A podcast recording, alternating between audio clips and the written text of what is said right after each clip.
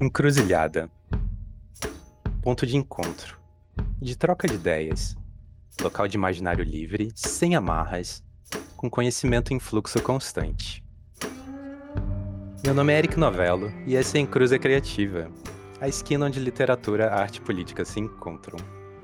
Puxe sua cadeira, relaxe as costas e bora conversar.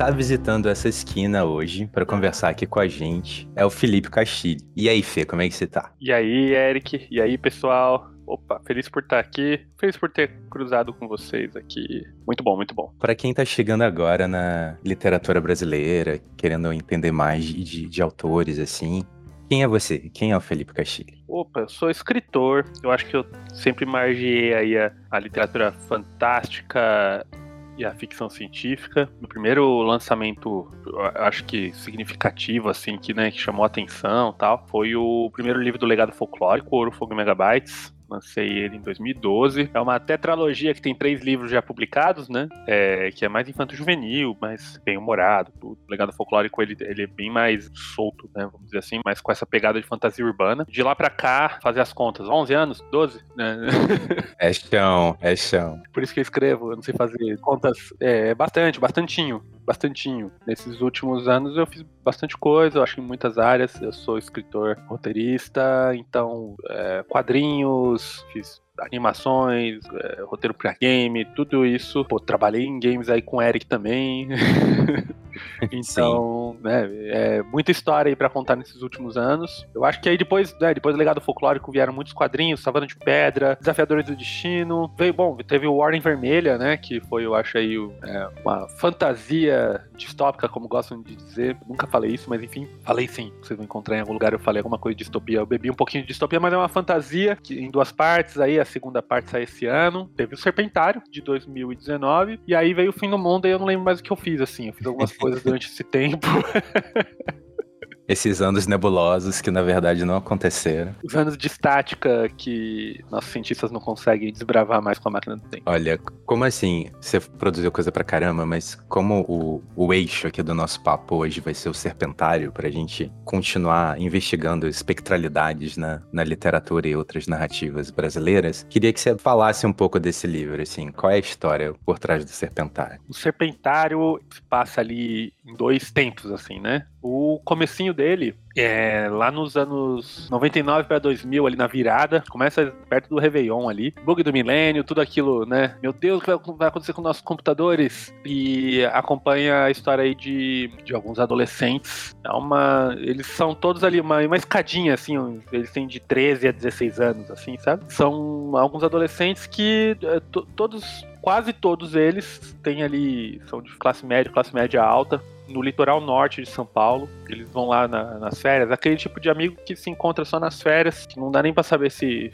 dá para chamar de amigo mesmo, mas enfim, é a galera que tá na cidade. É, eles têm essa vida classe média, classe média alta, mas um deles, o Paulo, ele não, não faz parte desse rolê. Não faz parte dessa galera que vai pro litoral nos feriados, porque ele já mora lá e a mãe dele trabalha na casa de uns ricaços. Uh, mas ele é um garoto humilde, ele é um garoto que certamente não tá na mesma. no mesmo estilo de vida dos outros. Uh, a gente tem a Caroline, a gente tem o Hélio, a Mari, com diferentes tipos de vivência na, de cidade grande, de privilégios, eles estão ali uh, em fases diferentes da vida. A Caroline, ela tá num rolê de. já tá meio com a carreira toda planejada, família de médicos, ela vai ser, ser veterinária, ela gosta de bichos. O Hélio, ele já tem ali. É, uma, ele é promissor em vários esportes, o cara é muito atlético tal, e ele é até bem arrogante por causa disso. A Mari tá lá também, ela. Você vê que é aquela menina roqueirinha 99 2000, ou seja, Red Hot Chili Peppers, Raimundo, sabe? Aquela mistureba que a rádio que a rádio rock deixou na cabeça da, da, da galera, não tem muito. Né? Eu lembro disso, na época da escola, assim, eu tava em 99, tava na sétima série, era isso, né? Não, hoje a gente vê a galera curte estilos, né? Assim, sei lá, tipo, não, eu sou emo, eu sou não sei o que. Cara, eu lembro que na minha escola, em 99, eu era clubber, eu gostava de rock. Rock era geral, você gostava de Sepultura, Marilyn Manson, né? Que são coisas completamente diferentes, com também, sei lá, engenheiros do Havaí, sabe? Assim, porque é o que tocava na rádio, né? Você não tinha. Anos 90 eu fui, né? Aquela coisa. Eu, eu fui, eu tava lá, né? Então não tinha aquela, aquela independência musical hoje que, que eu acho que a, o adolescente tem muito, né? Então era correr atrás de fitinha, correr, gravar coisa da rádio, ir na galeria do rock procurar play, mas enfim. A Mari é essa, né, roqueirinha padrão, assim. Eles fazem uma aposta, eles vão parar numa ilha próxima ali na, da, das praias que eles estão, né, Barra do Saí, né, toda aquela região ali de Juqueí, Barra do Saí. A história se passa em Barra do Saí, né, de fato. E acontece uma, uma coisa muito escrota. Eu posso falar escrota, Eric? Pode falar escrota. Opa, tá bom. É, posso falar outras coisas piores que escrota daqui pra frente? Eu, não... eu acho que ninguém me derruba depois. Pode tá falar. bom, eu, eu vou evitar, tá? Mas aí, enfim, eles estão nesse lugar, acontece uma coisa escrota que um deles vai ter que ficar para trás nessa ilha que eles vão meio da naipe de aposta, né? Aposto que ali é a Ilha das Cobras. Não, imagina, a Ilha das Cobras não é a ilha, as cobras ficam longe pra caramba. Vamos lá então, vamos ver, porque falam que tem cobra, tem. que é tudo. Cobras mais venenosas do mundo, a jararaculhoa, não sei o que, tarará. Eles vão e aí acontece essa desgraça e um tem que ficar pra trás. Aí rola um pacto, né? Aquele pacto silencioso de que os jovens se olham e os que têm ali a vida encaminhada meio que olham pro Paulo e falam: tadinho, né? Nem tem futuro. Deixa ele aí. Sabe? Ninguém vai sentir falta dele. Poxa, nossa, minha mãe é tão coruja, sabe? Seu pai cobra tanto você. Imagina se você não volta, imagina se você morre, sabe? E aí voltam, alguns com mais facilidade de abandonar ele do que outros, mas você sabe que o Paulo foi abandonado. E eles voltam pra terra firme. A gente tem esse salto no tempo, né? Que aí vai pra Réveillon de 2018 para 2019. A gente sabe muitas coisas que aconteceram aqui no, no Brasil nesse ano de 2018, e foi a eleição né, que, que elegeu é, Jair Bolsonaro, a gente tava né, nessa coisa do, do que será aí o, os próximos quatro anos, a gente mal sabia, a gente já achava que era ruim, mas nossas expectativas foram superadas. E, mas enfim, na história, que de fato eu comecei a escrever essa história no dia 31 de dezembro de 2018, eles, a gente vê a, uma Caroline completamente diferente da menina que a gente viu, né, 19 anos antes uma outra pessoa. E a vida dela não tá ganha como a gente imaginava. Ela aparentemente não tem contato aí com, com o Ellie, com a Mari. E a vida dela é, é, outro rolê. Algo deu muito errado, apesar dela ter sobrevivido. E você vê que tem a sombra e a culpa. E ela pensa nisso muito mais frequência do que ela gostaria. Ela pensa sobre ter deixado o Paulo para trás, sabe? Então tem aquelas armadilhas que a mente prega nela, do tipo, será que foi exatamente o mesmo, do jeito que eu me lembro? Nossa, aquele dia foi estranho. Você não sabe direito o que aconteceu. E a história fica indo e voltando, né? Ali entre 99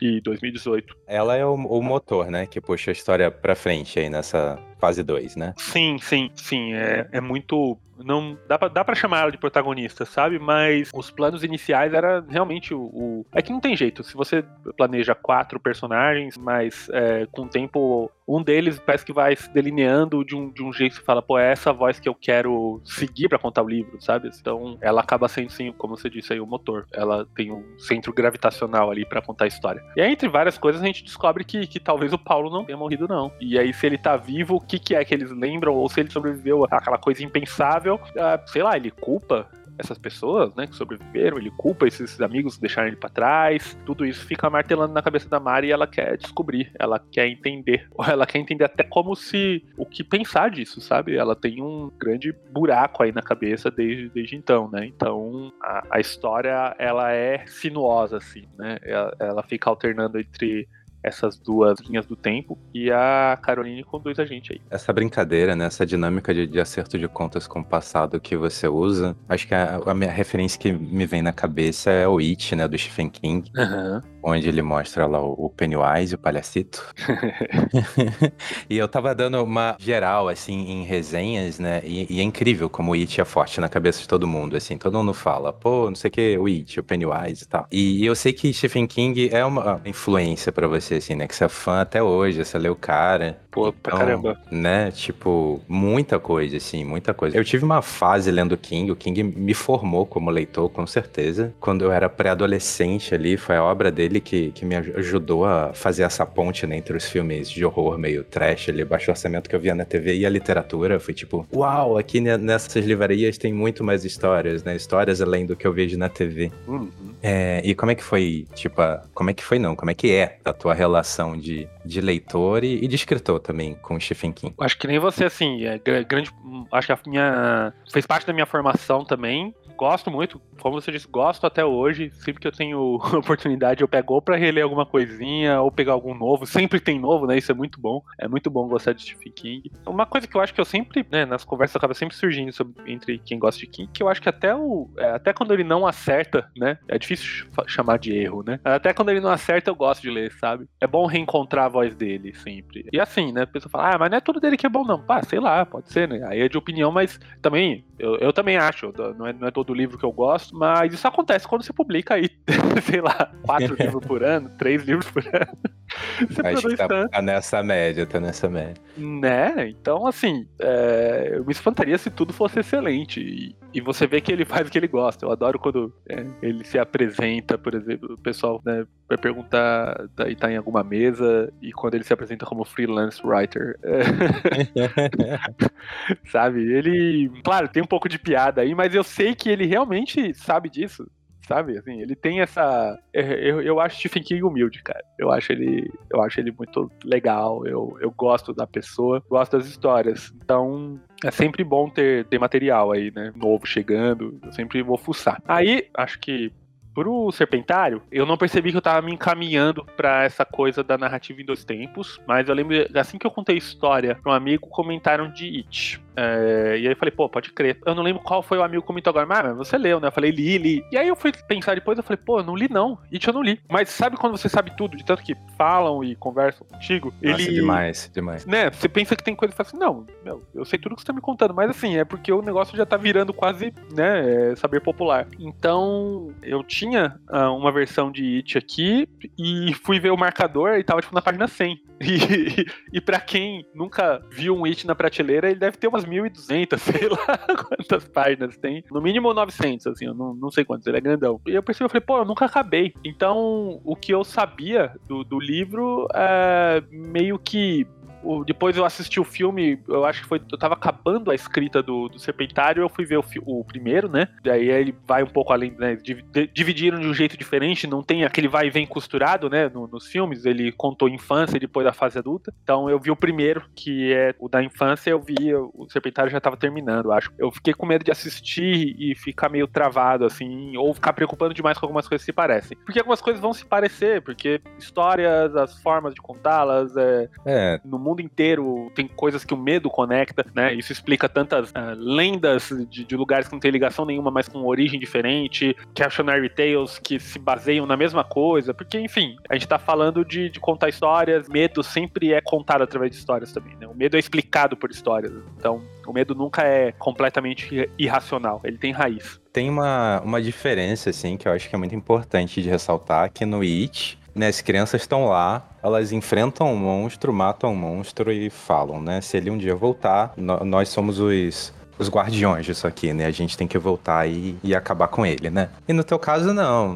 No teu caso, né, a, as crianças, digamos assim, meio que matam o Paulo, bem entre aspas, né? Deixam alguém para trás. Isso. E aí quem volta não é o monstro, quem volta é a pessoa que você ofereceu ali de sacrifício para continuar com a sua vida, né? Então é quase como se a Caroline, a Mariana e o Hélio fossem o Pennywise aí dessa história, né? Tipo, ups, a pessoa que a gente Exatamente. deixou para trás voltou. E aí? O que, que a gente faz, né? É, então é menos um matar o monstro e mais lidar com a própria consciência, talvez. Com certeza. E eu digo isso assim, para puxar para um outro assunto. O Paulo ficar para trás, eu tenho para mim que não é por acaso. Justamente o cara mais humilde ali. Por que essa escolha aí pra você? Porque dos quatro, justo ele. É porque uma coisa que eu sempre lembro, assim, uma coisa que eu sempre percebo E isso é uma coisa, sei lá, de, de época de escola, né? Assim, sei lá, ensino público. No ensino público, você tem numa, né, estudei em escola estadual a, a vida inteira, é, e municipal, né? Assim, alternando. Estudei muita escola, na real.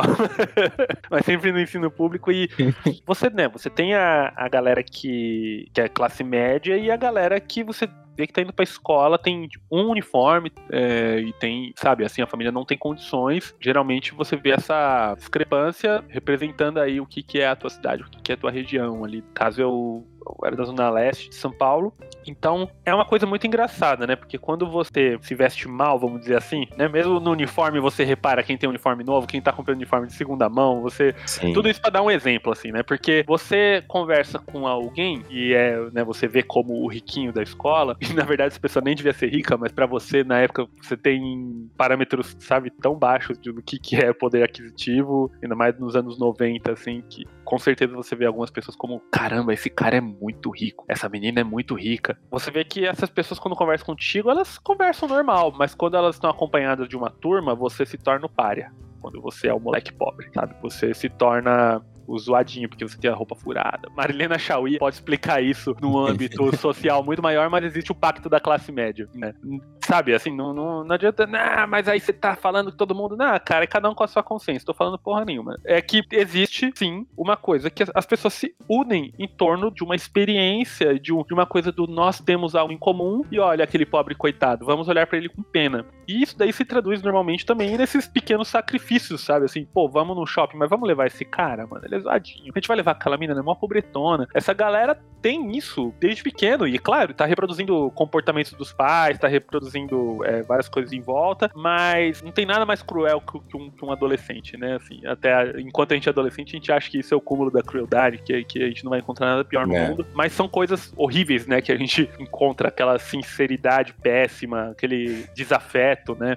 É por isso que escola é muito traumática para muita gente. Eu não quis colocar no ambiente escolar, eu quis colocar num, nesse ambiente onde eles fossem meio que reis do próprio reino, uma coisa meio Senhor das Moscas. Eles estão no litoral, eles estão indo para uma ilha, mas eles são a micro sociedadezinha ali, são quatro pessoas que têm uma dinâmica já. O, as pessoas são muito legais com o Paulo, sozinhas, mas quando eles estão juntos, o Paulo sempre acaba sendo meio usuado. Ele sempre tem aquela a sua opinião não conta. E quando isso vira uma questão de vida ou morte, ele é assim escolhido pelos três do tipo, aquilo que eu comentei, do nossa, é triste, mas sei lá, ninguém tá esperando por ele lá em terra firme, sabe? Nós, a gente tem expectativas sobre a gente, a gente tem futuro, e esse menino, coitado, sabe? Querendo ou não, a vida dele vai ser curta, né? E eu, eu noto isso muito hoje, assim, pra quem não. Enfim, soltar aqui um semi-spoiler, se vocês gostam de Atlanta e não viram ainda a terceira temporada, vocês pulam 10 segundos aí pra frente. Eu acho que na terceira temporada de Atlanta tem, logo no primeiro episódio, uma coisa muito parecida, né? São duas mulheres que estão falando sobre um garoto negro e um sobre um filhote. Elas decidem dar uma. meio que. Eu vou falar bem por cima, salvar o filhote do que o garoto negro já fala, meu, a vida dele vai ser péssima aqui nos Estados Unidos, sabe? Olha só, olha, ele não tem futuro. É esse tipo de, de, de pensamento, sabe? Que, que ele, eu acho que ele permeia ali também o serpentário, sabe? É, a sociedade vê, mas, mas não tem mais jeito. Olha só, gente, esse país, ele vai sofrer muito com racismo. Nossa, eles vão sofrer muito é, não sendo heterossexuais. Essas pessoas em situação de rua já estão condenadas, sabe? Só estão aguardando o fim. É, tem essa coisa, parece que já se determina, né? Que assim, não tem o que fazer. Não tem o que fazer é. com todas essas coisas erradas. É destino, né? Tá escrito nas estrelas. Exato. E a gente tá aqui, a gente tem tradição, nossa família, a gente trabalhou, mérito. E todas essas questões, né, que, né, eu acho que nem precisa ficar passando tanto por cima, porque é, são debatidos aí a, a exaustão, até de maneiras que eu acho que perdem o foco. Mas, falando em perder foco, eu tô quase perdendo, mas aí a gente. Não, essa tá, tá, esgotando bem o assunto do Paulo, bora lá. Pô, tá é isso, é isso. Eu acho que é, é, meio que essa, essa pegada. Então, o Paulo, você falou bem, eu não quis um Pennywise, uma criatura para se enfrentar. O Serpentário não é esse tipo de livro. Eu acho que eu, eu escrevi muita coisa antes ali, mais linear. Eu escrevi uma, uma série infanto-juvenil, né, que é o legado, onde você tem inimigos bem definidos, ainda que tem um nuances, eu gosto muito disso. Ah, no Ordem Vermelha, a história também ela acaba sendo linear, e o Serpentário, depois de vir de, de várias coleções, assim, eu, eu queria fazer algo que fosse, entre aspas, doido, né? Assim, eu, eu, eu não queria fazer de uma maneira linear. Então, quando você vai e volta, vai e volta, você vai desbloqueando algumas noções sobre os personagens, tanto no futuro quanto no passado. Vendo que não é exatamente o que a gente percebeu no primeiro capítulo. Cada capítulo aumenta mais uma percepção sobre as personalidades deles. E é isso, o monstro ali tá meio que dentro de cada um. E eles estão morrendo de medo desse retorno do Paulo, porque eles têm culpa. É, isso é muito bom, né? É, tipo, o, o Paulo é, é o corpo que volta, né? Tipo, é, é, um, é um, o morto que volta, ele te cobra coisas, né? Ele faz você olhar para a história desse, desse corpo, né? Que você deixou para trás.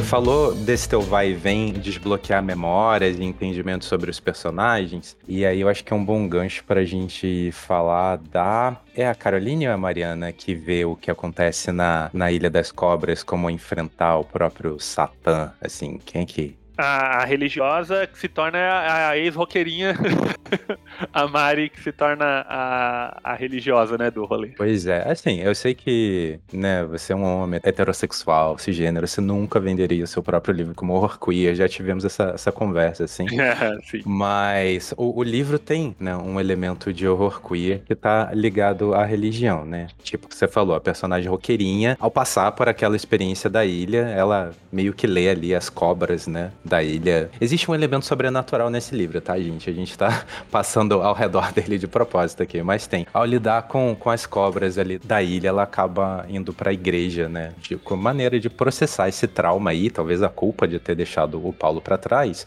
Só que isso leva ela a passar por outros traumas, tipo terapia de conversão, né? E, e, eu lembro que na época da escrita desse livro, não sei se você vai lembrar disso, a gente tava tomando um café e você me contou dessa cena, assim, e perguntou minha opinião, assim, o que, que eu faço? Amenizo, não amenizo? E eu falei, cara, não ameniza não, vai com tudo, assim, a gente tem que mostrar que as coisas são pesadas mesmo, é importante alertar. Só que, enfim, você é uma pessoa de bom senso. e em vez de me ouvir, você ouviu a profissional de, de de leitora de sensibilidade do livro.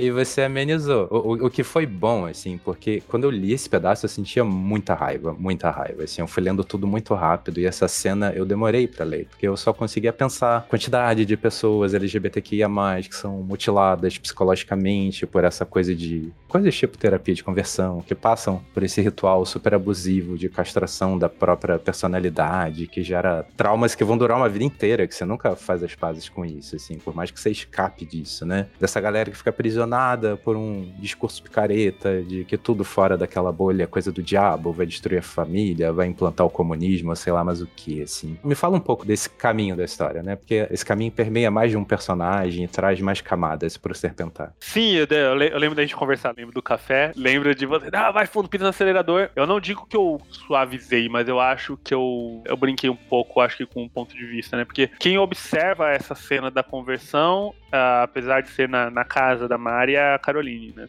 Uhum. Então, algumas coisas eu comecei a pensar em como uma pessoa de fora enxergaria aquilo, como uma pessoa de, fora ali, né, do culto, vamos dizer assim. Então, eu escutei sim o profissional de, de, de, de o leitor de sensibilidade, mas uh, não, não foi. Acho que foi do jeito certo, não foi, não foi, né?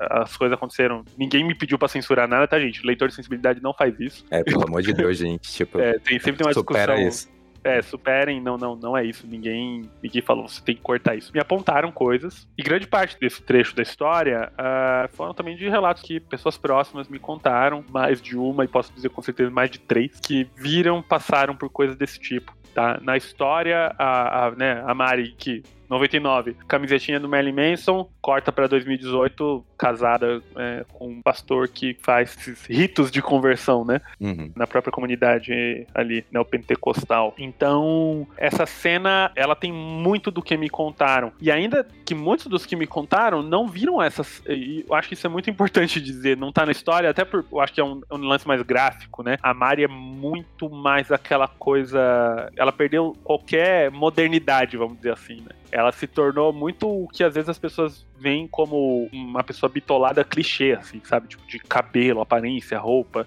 né, assim. Né? Mas na, na vida real, aqui nós vemos esses relatos, né? Não só dessas igrejas mais populares, ela vem de um rolê dessas igrejas que tentam ser moderninhas, sabe? De pastor de boné de abarreta, pastor de tênis, que é, tem nome bonitinho, galera que bota um adesivo, vai lá, vamos surfar no fim de semana. Essa galera tem um discurso muito violento por trás dessa aparência enfim, é muito bom poder falar disso sem dar nomes, porque tem tantas, e nem que eu quisesse dar nomes, eu poderia ficar aqui falando vários nomes de várias. É... Não daria tempo, velho. Não daria, não daria tempo. tempo. não daria tempo. E aquilo, né? Se você falar, ah, mas nem todo. Cara, se você não é evangélico e não é cuzão, que bom, você não precisa se doer. Mas a, a verdade é que isso rola. E isso rola de um jeito muito normalizado. É, de ficarem tentando puxar, assim, ué, mas você não se interessa por, por mulheres, ou então pras meninas, você não se interessa por elas, você não quer casar com alguém aqui da comunidade da igreja? Poxa, melhor lugar para conhecer garotos garotos, não sei o que, taranã. E tem essa coisa, essa, essa cobrança por. Aí, ó, tem que mostrar logo aí a quem você vê. Tem que, né, honrar aí tua família, né? Deus não gosta disso daí que você parece que é, não, né? Rola, inclusive, já um. Pessoal já faz aquela leitura fala. Tem muito disso, sabe? Eu consegui pegar muito. E dentro dessas comunidades, além dessa dinâmica de conversão violenta, né? E qualquer uma seria violenta, mas assim, tem, tem formas muito violentas de, de se conduzir isso por baixo dos panos. E o pessoal achar ainda que o lugar é, é good vibes, é, rola todo um lance político. Né? Eles têm, têm, têm, assim, é ligação com senador, vereador, é, é, filho de político colando na igreja, e todo mundo faz parte ali do grupo de jovens, e aí parece que não, eles estão fazendo isso porque é uma, pô, é melhor o jovem estar tá ali do que usando drogas. Às vezes eu fico até pensando, será, cara? porque é, é, formação de quadrilha esse rolê, sabe? Assim, é, a gente tá num, em tempos aqui que a gente vira e mexe e diz, né? Ah, mas precisamos que a igreja também esteja do nosso lado, caso queiramos derrotar o extremismo de direita, não sei o quê. E essa é uma discussão que se diz muito, a gente, a gente ouviu isso na, na eleição, e é, e é aquilo que eu disse: se você é evangélico e você é legal, você não precisa se sentir atacado por isso. Mas a verdade é que parece que se pede bênção no Brasil para qualquer movimento progressista parece que precisa pedir bênção pro neopentecostalismo, sabe assim? Sim, aliás, vale observação de, de acontecimentos recentes, né? A galera que é, é, evangélica progressista passou maus bocados, né? Durante a eleição teve um monte de gente sendo ah, expulsa caramba. de igreja, sendo perseguida, porque discordava daquele monte de absurdo que estava sendo dito, né? Exatamente. Então, assim, a gente tem né, um rolê completamente desbalanceado, dois pesos, duas medidas, sabe? Outras religiões não têm a mesma liberdade de, por exemplo, poder se ser publicamente. Né? A gente sabe que rola um preconceito institucionalizado com religiões de matriz africana. A gente não tem a mesma liberdade, por exemplo, de ver um, um terreiro em cada esquina, como a gente vê, sei lá, é, igrejas feitas por por pessoas que são notoriamente criminosas, você vê três unidades por rua, assim, sabe, de igrejas diferentes, tipo, brigando como se fossem franquias de, de fast food. A gente tem memória curta com isso, inclusive, né? Fala-se que precisa-se tanto de igreja tal, e o líder dessa igreja já apareceu mil vezes na TV com provas de, de que o maluco é criminoso, mas não, isso é a mídia esquerdista tentando derrubar ele. A gente tem no final dos anos 90 o maior líder, né, dessas organizações, não dá nem pra chamar de igreja, flagrado num churrascão lá com, com um monte de outros pastores falando como tem que arrancar arrancar dinheiro de trouxa, que como que eles fazem, falando abertamente, e isso foi esquecido simplesmente, porque é, até a memória do Brasil é tem que passar a pedir bênção para essas organizações, né? Não, é complicado demais, assim, é complicado a ponto de do cara, enfim, pegar pessoas que falam mal dele e processar em diversas cidades pelo Brasil todo ao mesmo tempo para complicar a pessoa, né, de viajar para lá e para cá e estar tá em todas as sessões. É, Nossa, sim. É, é um esquema criminoso, assim. Mas, assim, pra gente não fugir do serpente comentário, Fê. Como é que a religião, através dessa personagem, mas não só, atravessa o livro? Assim, é mais por esse lado da construção ali do que, que a personagem perdeu de si mesma ao viver aquele trauma? Ou tem religião, assim, num outro aspecto também? Como é que isso se dá num livro, né, que tem como, como símbolo aí uma cobra, né, uma serpente? É, além da serpente ser multissignificados, né, é, ela pode é, eu acho que grande parte do livro está em cima desse conceito também. Ela pode significar muita coisa, assim como a, o leitor pode tirar sentidos diferentes de, de, do livro inteiro, se quiser. A Mari, ela ficou com esse trauma. Ela, você vê que ela, nessa relação toda com o Paulo, enquanto ela ainda é uma garota, ela é bem reticente. Ela não é tão rica, por exemplo, quanto o, o Hélio e a Caroline Então, na escala de opressão entre amigos, é, entre amigos, ela ali, ela tava só antes do Paulo. Uhum. Então, quando ela cresce, quando ela deixa isso para trás, parece que ela quer trocar de pele, né? E ela Boa. tá fazendo um rolê muito significativo ali, assim, eu acho que pra toda a simbólica do livro. Ela quer deixar de ser completamente quem ela era, então ela se torna o oposto. Assim como ela era uma roqueirinha clichê, uma roqueirinha modinha, ela vira uma evangélica modinha. Ela troca essa roupagem, torna algo irreconhecível, de corpo e alma, né? Ela, ela tá tentando tirar a pele espiritual dela ali também, né? Então, é, é muito chocante a Carol, né, a Caroline no, no- no livro, ela se torna uma outra pessoa e no sentido de que ela tava ali com a vida ganha, né, já pra entrar aí numa faculdade boa e tal, e de repente a gente vê ela aí brigando meio que, pô, sem trampo, passando por crise de emprego, quem nunca, e, e você fala, mas o que aconteceu nesse tempo? E a gente vai descobrir conforme ela vai se reconectando com essas pessoas do passado. E eu acho que, como a Carol tá ligado no símbolo da serpente em várias coisas, desde o fato dela querer é, ser veterinária, né? Assim que, né, que ela fala várias vezes sobre até sobre como ela não consegue, não conseguiria é, mais lidar com isso, e, e a gente vai ver que tem coisas a ver com, com o símbolo da medicina, inclusive, e, e como serpentes marcaram ela, mas a, a Mari tem essa caminhada mais espiritual da troca de pele, do, do, do- do querer se livrar de quem ela era. E de enxergar a serpente como o mal, né? O, o inimigo, a, a, a quem ofereceu a maçã, sabe? A tentação. Então isso faz ela negar muito de quem ela é também, né? Se, se enterrar debaixo dessa nova versão dela, né? Ela acha que ela tá trocando. E talvez negar um pouco da responsabilidade dela, né? De, de ter deixado o cara pra trás, né? Não, não, não foi eu, foi a serpente, pô. Eu Total, comi, total. não, foi a serpente que trouxe aqui o fruto pra mim. Exatamente. E todos eles têm essa, essa parte da negação. Ninguém quer assumir a culpa. Tanto a Mari, que na, na ocasião ela não, não, não parece tão ruim quanto os outros, mas ela tava lá, ela concordou, né? Não vou puxar aqui o jargão do sentar na mesa com o nazista, porque. Boa, você. mas eu talvez você queira. Já que você tocou no assunto, tem um assunto assim que vai se desenhando pelo. Mas no pano de fundo do livro, né? Que não influencia necessariamente a trama diretamente, mas que nem por isso deixa de ser importante, né? Que é a presença de nazistas no Brasil, né? Uhum. Eu não sei se, se é de conhecimento geral de todo mundo, assim, mas, mas o Brasil, embora tenha se envolvido muito pouco na Segunda Guerra Mundial, a gente chegou a ter o maior partido nazista fora da Alemanha, durante o Terceiro Reich, assim, né? Ele tava, eu dei uma pesquisada, ele tava presente em 17 estados brasileiros, cara, era coisa demais, assim. E aí, como nazismo na América Latina, como assim, né? Você só podia se filiar ao partido nazista se você fosse alemão puro sangue, né? Se você tivesse nascido lá. Então quem já estava contaminado aqui, né, seu DNA contaminado pela por ser um latino-americano, né, por ser brasileiro, tinha que se contentar com a filiação ao Partido Integralista, né, que em vez de ter uma suástica como símbolo, tinha a letra sigma, né? Olha só como o mundo gira, né? Como o mundo gira. Porra, era um partido legalizado, assim, ele fazia publicação em jornal, divulgando conteúdo antissemita, todas as ideias totalitárias que foram revividas aqui pelo nosso ex-governo miliciano.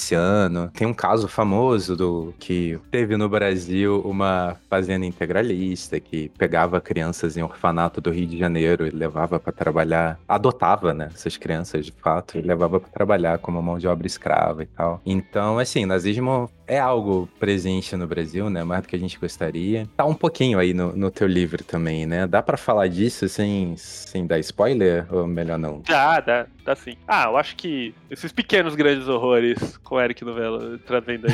Nossa, teve muitos comentários depois que eu comecei o livro falando, ah, tenta enfiar uns nazistas ali no meio pra. né? Não, não tem nada a ver com a história, a história toda brasileira. Pô, mano, é por isso mesmo. Tá na nossa história a presença desgraçada, né? Que gerou fruto, sim, né? Então, aqui no Brasil, eu não, não inventei nazistas no Brasil, cara.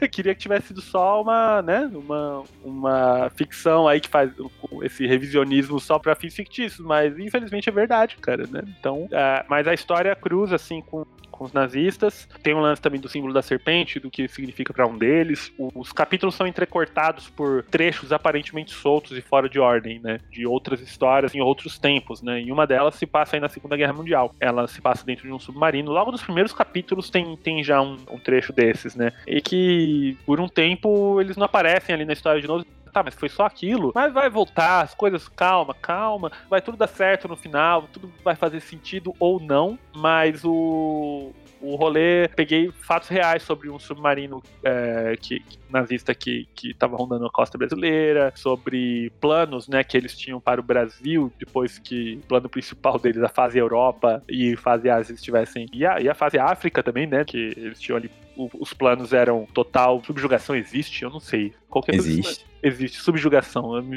A palavra ficou estranha na minha boca, sabe? Enfim, a América do Sul não, não ia escapar disso também. Uh, então isso tá na história, só que aí você tem os paralelos, né? Conforme a história vai né, é, intercalando, e a gente tem também um vislumbre de um futuro próximo também, né? Em alguns desses interlúdios, você vê que os métodos nazistas são bem parecidos com métodos atuais. E, enfim, eles são, são o que são. Cooptação de, de pautas, é, revisionismo, comportamento autoritário, ditatorial, enfim, tá tudo lá. Coisas que infelizmente a gente anda conhecendo bem, né? Andamos conhecendo bem. Mas olha, assim, ó, de te falar que Serpentário, a história tava na cabeça por um bom tempo, né? E aquilo que eu falei lá no começo, eu comecei a escrever no dia 31 de dezembro de 18, é, ela já estava, já tinha a trama meio completa na cabeça e eu acabei escrevendo ela bem rápido, depois seis, sete meses, né? Pra, tanto que eu lancei em 2019 mesmo. Então ele tinha coisas muito atuais, né? É, notícias uhum. que saíam a cada absurdo dito por algum membro do, do desgoverno, é, às vezes se encaixava tão bem com o trecho da história que eu só voltava e acrescentava. É, eu só voltava lá no capítulo e colocava, porque assim, era isso. Eu tava escrevendo o, o livro simultâneo com, com a, história, a história daquela nova era do Brasil. Então muitas coisas que eu coloquei ali é, são coisas que eu tava numa cidade, presença muito grande da base de, de apoio do, do governo durante o ano novo, e eu ouvi absurdos desde o dia primeiro. O lance do, da galera gritar que é uma nova era, dá tiro pro alto e. Sabe, assim, não, não tá lá por um acaso. Não, não é uma. não é uh, o que o pessoal deve achar que é fanfic, fanfiqueira, sabe? Qualquer porra aí que imaginem, que qualquer jargão, pronto. Aquilo foi acontecendo e eu fui colocando. É, tinha coisas que eu, que eu olhava e falava, pô, isso aqui rolou aqui, é, olha o Rio de Janeiro, o negócio lá de mirar na cabecinha, não sei o que, eu falando, caramba, velho. Estão dizendo isso, real, né? Tá é, tipo, acontecendo. Tipo, eu tô colocando os nazistas aqui no livro de um. do jeito que eles sempre foram, tão mais encobertos, né? Tentando não ser é, expostos, né? À luz do, do, do, novo tempo, do novo milênio, tudo, e a galera não tá nem disfarçando. É. Será que eu tenho que ser mais explícito aqui? Né? Então, foi muito complicado. Mas hoje, assim, é, é, quatro anos depois, que pra mim parece, eu te juro, o Serpentário pra mim parece que faz dez anos que, que eu lancei. Eu não, não me parece uma memória próxima. Eu, eu tive pouco tempo para trabalhar esse livro, né?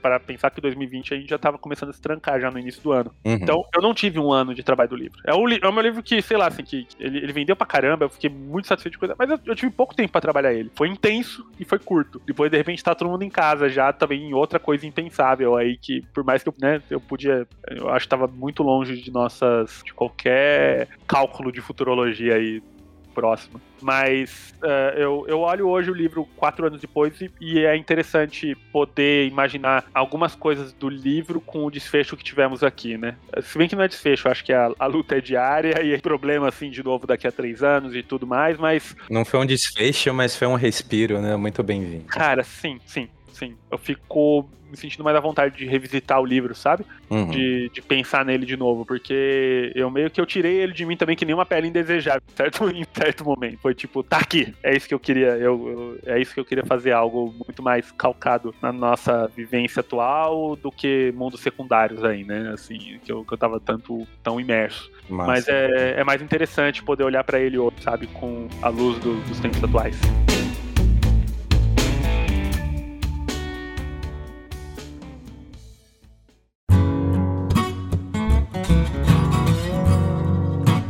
Eu vou aproveitar esse teu otimismo, esse momento de felicidade num papo tão pesado. Uhul. E assim, a gente já tá meio na, na reta final do programa, e aí eu quero puxar é, o papo pra gente falar do seu quadrinho, o Guarais, né? Recentemente você publicou uma HQ que tem como protagonista Lobos Guará, né? E você trabalha a espectralidade por, por um, por um outro aspecto, né? Por um, por um lance mais, mais lúdico, mais fantasioso, nem sei. É fabulesco. Acho que ele é fabulesco. fabulesco né? Ele é bem. Pô, é, ah, foi um projeto que Ele é lindo, ele é todo. Eu acho que ele tá ali celebrando muitas coisas, celebrando o Cerrado, né? Ele tem um, toda a imagética ali. Eu queria, de início, essa história surgiu um pouco antes da gente entrar na, no que a gente tava falando, entrar aí no nosso isolamento na pandemia. Porque no final de 2019 eu comecei um projeto de de financiamento coletivo recorrente no Catarse, ele ainda existe. Tá meio paradinho, paradinho não, ele tá rolando, na real, tô sem parar, quase três anos escrevendo, mas ele tá com menos apoios aí hoje em dia. É, mas que ele, lá no início de 2019, eu, a ideia era fazer o quê? É, histórias mensais, como se fosse uma assinatura de quadrinhos digitais, para eu poder fazer histórias que não fossem é, comerciais no sentido, o tem que estar tá em livraria, que precisa aí de, passar por uma editora, eu queria contar histórias seriadas, né, com temporadas diferentes, assuntos diferentes. E a primeira foi essa história história que eu escrevi e quem ilustrou foi o Roy Monaramis, né? Que é um ilustrador absurdo. E a gente lançou no Assinaturas em quatro volumes, assim, né? A gente lançou a história. Na minha cabeça, ela era um pouco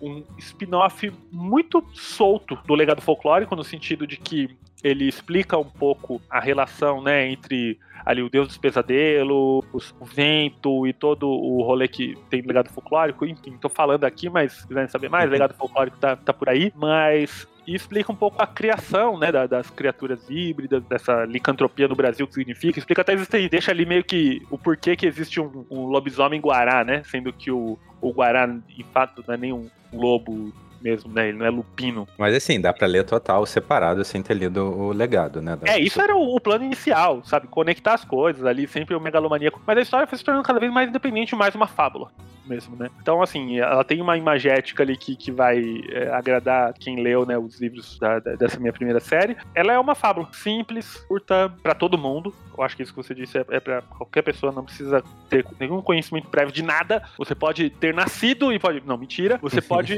é, simplesmente pegar e ler. E a, a, a ideia, enfim, ela ficou ali no, no digital, né, pro, pros apoiadores. Até ano passado, quando a gente resolveu fazer a versão impressa, né? Então, pô, a gente fez ela independentona.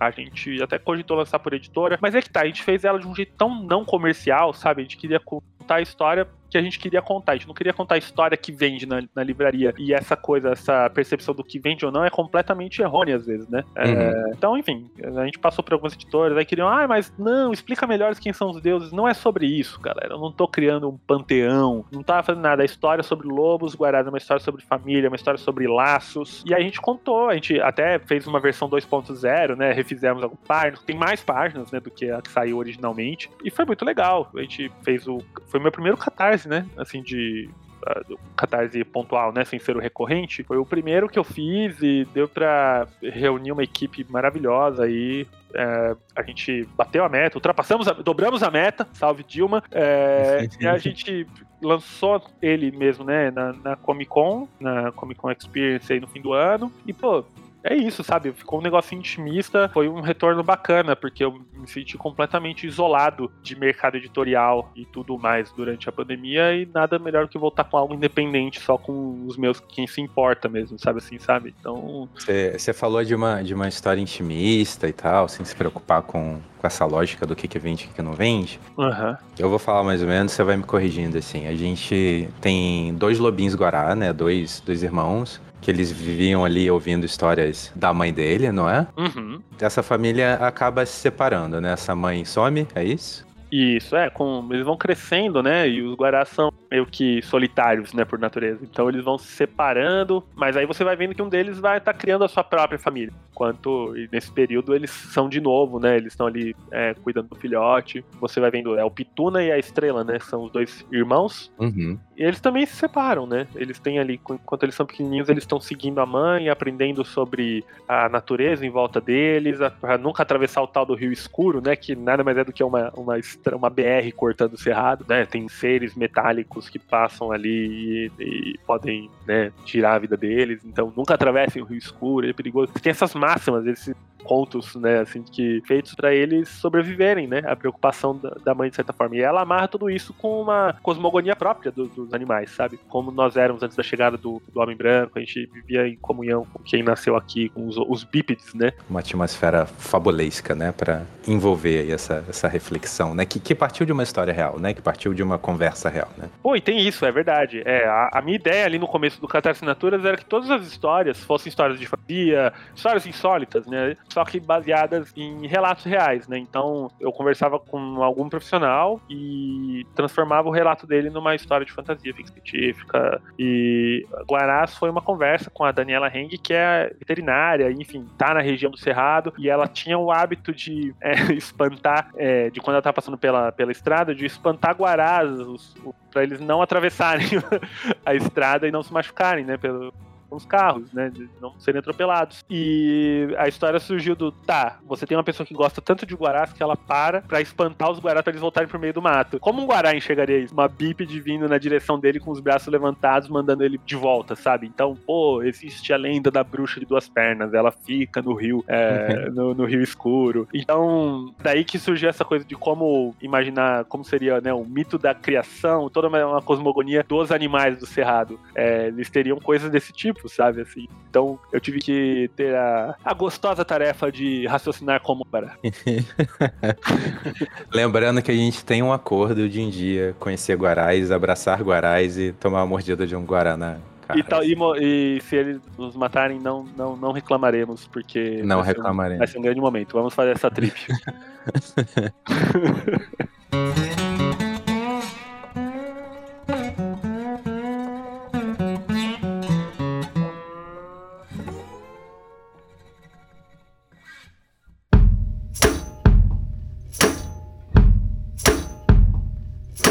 Chile, a parte tradicional do programa, onde é que a gente encontra você em rede social, site, catarse? Fala tudo aí pra gente. Pô, eu alguns meses atrás eu diria que no Twitter, mas não procure no Twitter, aquilo tá, tá, tá, tá uma zona impraticável né? Tá lá minha arroba, mas enfim, eu tô, tô fora pra poder inclusive escrever não, é, e focar no, no, que importa. Instagram é Fel Castilho, pouquíssimo tô por lá, mas enfim, dá pra, dá pra me encontrar por lá. Mas eu acho que o principal agora é que vai ter uma nova temporada em breve, vai ter uma reformulada, que é o Catarse Assinaturas, né? catarse.me barra Felipe Castilho. Lá, enfim, então lá tem todas as histórias que eu já criei nesse projeto, né, do no Assinaturas, uh, os quadrinhos estão tudo, tem um drive de apoiadores com um monte de história, tem contos, tem desde oficina de, de adaptação de como fazer quadrinhos, tem uma parte mais criativa, enfim, tem três anos de conteúdo aí, mensais, né, do, do meu Catarse, incluindo as histórias que a gente criou por lá. Atualmente a história que tá acabando é Lobonauta com o Thiago Rossi, que é uma ficção científica, fantasia divertidinha,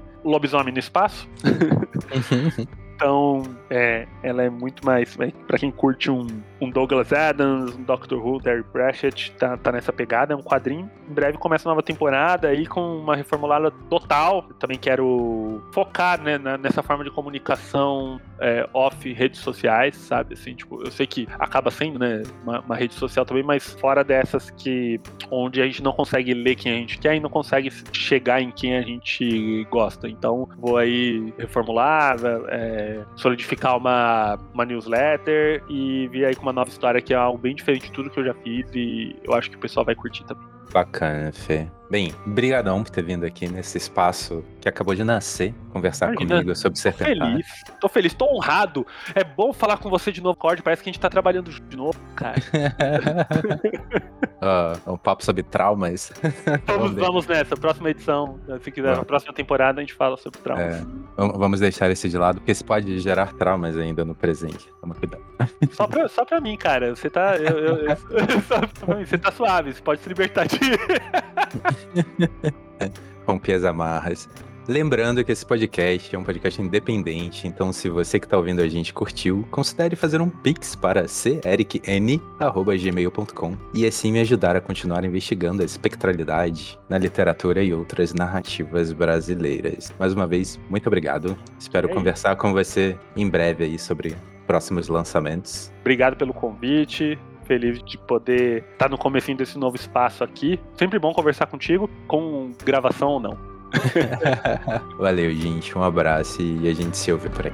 Valeu, galera.